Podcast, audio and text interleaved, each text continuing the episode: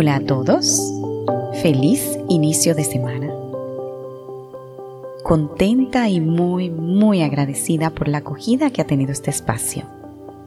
Lo hago con muchísimo cariño.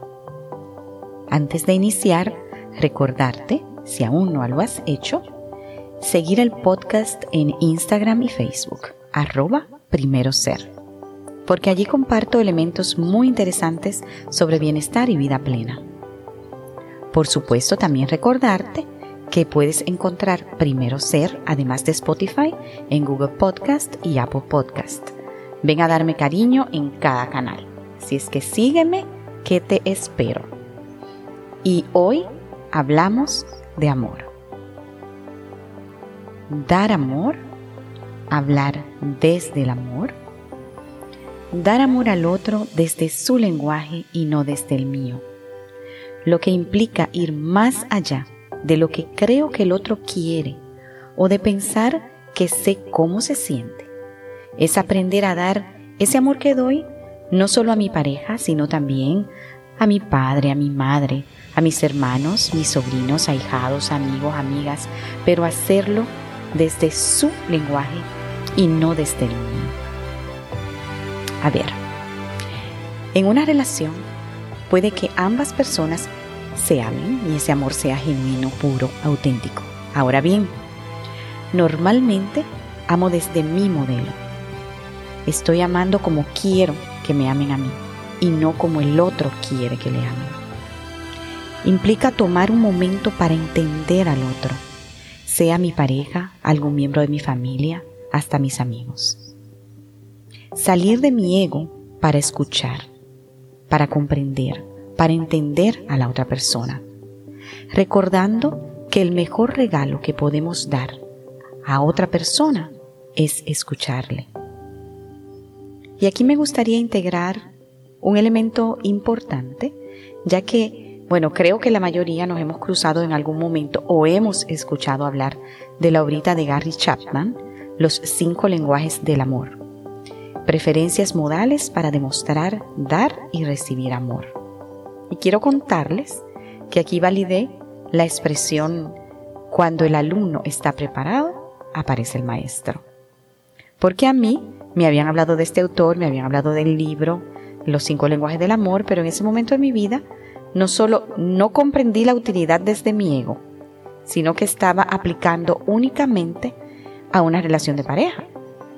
Pero llega a mi vida el consejo de mi amiga Vanessa, que me explica cómo los lenguajes del amor aplican a todo tipo de relación. La relación con mi hija, con mi mami, con mi papi, con mi hermana, con mis hermanos, con mis amigos Comento brevemente las enseñanzas de Gary Chapman y les recomiendo esta obrita, primero tomando en cuenta lo que les voy a compartir. Según Chapman, son cinco los lenguajes del amor, los que pueden ser sumamente importantes para que nuestras relaciones mejoren sustancialmente. Nuevamente, no estamos hablando únicamente de relaciones de pareja. Chapman destaca que cada persona tiende a expresar su amor y prefiere recibirlo de maneras concretas y destaca cinco tipos de amor. Palabras de aliento o afirmación, tiempo de calidad, regalos, actos de servicio y toque físico. Cuando habla de palabras de aliento, Chapman nos indica que es expresar ese cariño verbalizando palabras de ánimo, de apoyo, afecto, felicitación, elogios, amabilidad hacia otro. Son quizás palabras que a veces decimos sin pensar, pero que causan, un efecto muy positivo en la otra persona, que aumentan su, autoestima, su seguridad y su bienestar. Casi todos eh, recordamos palabras como, no sé, palabras fugaces que marcaron nuestras vidas. Y son frases simples, directas, contundentes te quiero, te quiero muchísimo, te quiero de verdad. Me encanta cuando me explica las cosas tan bien. Pero sobre todo, importante que sea creíble para la persona que lo recibe. Y para ello es indispensable que quien lo transmite lo sienta de verdad. cuando nos habla de tiempo de calidad, nos habla de quizás el tiempo que compartimos, no tanto ir a una fiesta, a una cena, sino el disfrutar de la compañía de nuestros seres queridos. Es disfrutar ese tiempo al compartirlo con nuestros cariños, escuchando, siendo escuchados, sin prisas ni otros distractores, o sea, alejarnos del celular para poner atención plena. Y en ese momento no hay otro objetivo para la persona más que compartir ese instante con la persona que quiere. Cuando nos habla de regalos, nos dice que ese significado de regalo puede que haya perdido valor en esta sociedad que tiende a ser un tanto consumista. No es cuanto más regalos y cuanto más caro. No. Estamos hablando de que hay regalos que expresan mucho amor, mucho cariño, porque son elaborados por la propia persona o porque fueron comprados con mucho esfuerzo. Por eso, para algunas personas, este tipo de regalos simboliza más una expresión de amor hermosa.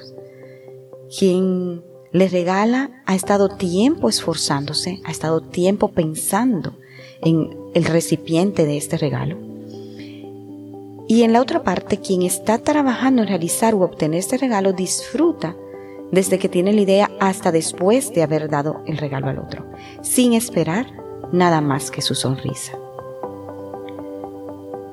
Actos de servicio trata sobre agradar a la persona atendiéndole, también dedicándole tiempo, porque ahí se mezclan muchas veces los, los lenguajes, dedicándole tiempo algunas personas les resulta gratificante y puede ser hacer el café, un desayuno, cocinar, limpiar, arreglar cosas, encargarse de las tareas más pesadas, desplazarse a sitios lejanos. Son actos que, realizados de manera minuciosa y con una sonrisa, sin esperar que te devuelvan el favor o una respuesta inmediata, realmente es muy, muy apreciado por la persona que siente se siente amada a través de este lenguaje. Y por último, toque físico. Toque físico es la forma de comunicación más sencilla y más directa, es un abrazo, un beso, una caricia, hacer el amor. Son formas de transmitir y recibir amor de la pareja. Para algunas personas el contacto físico es quizás su lenguaje principal. Sienten mucha seguridad, sienten felicidad a través de este y no se sienten amados si no está presente. Ahora bien, Aquí viene lo interesante. Todos conocemos la regla de oro, que es la misma para todas las religiones. No hagas a otro lo que no te gusta que te hagan a ti. Pero cuando yo leí el libro y hablé con Vanessa, yo me quedo pensando que este tema de los cinco lenguajes del amor, el amar a alguien desde su modelo, reta esta regla de oro desde un punto de vista, porque me indica que la regla de oro aplica en el sentido negativo, pero no en el sentido positivo. Me explico. No hagas a otros lo que no te gusta que te hagan a ti. Aplica perfectamente. Sin embargo, en sentido positivo, trata a los demás como te gustaría ser tratado. Para mí no aplica, ya que la clave es que debo tratar a los demás como a él o a ella le gustaría que le traten y no como a mí me gustaría que me traten. Esto implica un cambio total de paradigma. Para lograrlo, debemos ser capaces de ponernos en el zapato del otro, para poder entenderle, para poder amarle desde su modelo. El caso de mi hermana, por ejemplo. Mi hermana me ama desde su lenguaje y yo la amo desde mi lenguaje. Pero a menos que ambas tengamos el mismo lenguaje, la relación se estanca, porque yo debo entender cuál es el lenguaje de ella y amarla desde allí, desde el suyo, no desde el mío. Si no logramos ponernos en el zapato del otro, en el lugar del otro, entenderle, ver las cosas desde su punto de vista, vamos a continuar dando amor desde un lenguaje que la otra persona no va a comprender. Y como no lo comprende, se sentirá en desamor. Siempre sentirá que su amor no es correspondido. Yo puedo estar dando no el 100, puedo estar dando el 200 y hasta el 500%, pero el otro no lo comprende. Y por más esfuerzo que hagas, no lo va a comprender y no se sentirá amado. El ejemplo de la relación con mi hija. Mi lenguaje del amor es una combinación de tiempo de calidad y de actos de servicio. Puede que cada día yo esté haciendo algo que yo considero importante para ella. Desde mi lenguaje le hago su desayuno, su almuerzo y ella lo aprecia, pero puede que no me lo demuestre. Eso no la hace mala, no la hace desagradecida, la hace diferente. Simplemente no es su lenguaje. Ella me ama en su lenguaje que yo adoro. Me llena de besos, me abraza, se esfuerza por sacar buenas notas, por ella y por sus metas. Pero ella sabe que me alegra. O sea, me está amando desde su lenguaje. Pero me ama igual. Podemos elaborar una matriz de características que nos permite identificar cuál es el lenguaje de, las personas, eh, cómo, cómo se siente amada, cómo lo prefiere. Pero desde la premisa que tendemos a tratar a los demás, tendemos a tratar a los demás como nos gusta que nos traten, puede que también podamos identificar el lenguaje del amor del otro a través de los gestos que tienen con nosotros. No sé si me explico.